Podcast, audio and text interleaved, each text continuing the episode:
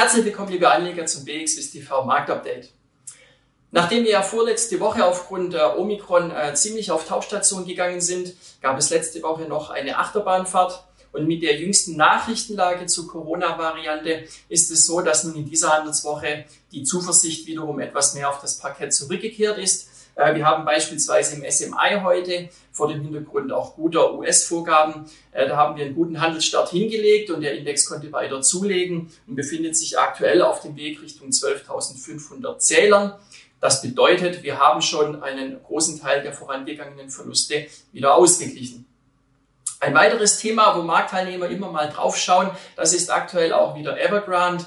Äh, bei dem chinesischen Immobilienkonzern ist es ja nach wie vor so, dass man dringend etwas an der Schuldensituation verbessern muss. Äh, und manch Marktteilnehmer befürchtet nun vermehrt eine Ansteckungsgefahr für die chinesische Wirtschaft.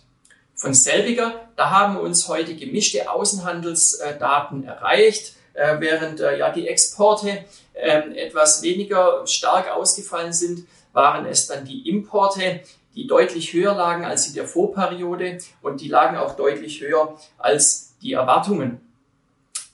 Weiterhin gute Wirtschaftsdaten gab es heute aus Deutschland, nämlich zur Industrieproduktion äh, und auch die Konjunkturumfragewerte äh, des äh, ZDW-Instituts für Deutschland und die Eurozone, die waren sehr positiv und die haben dem DAX wiederum dann noch etwas Auftrieb ähm, ja, beschert und äh, der deutsche Leitindex pendelt um die 15.700er Punkte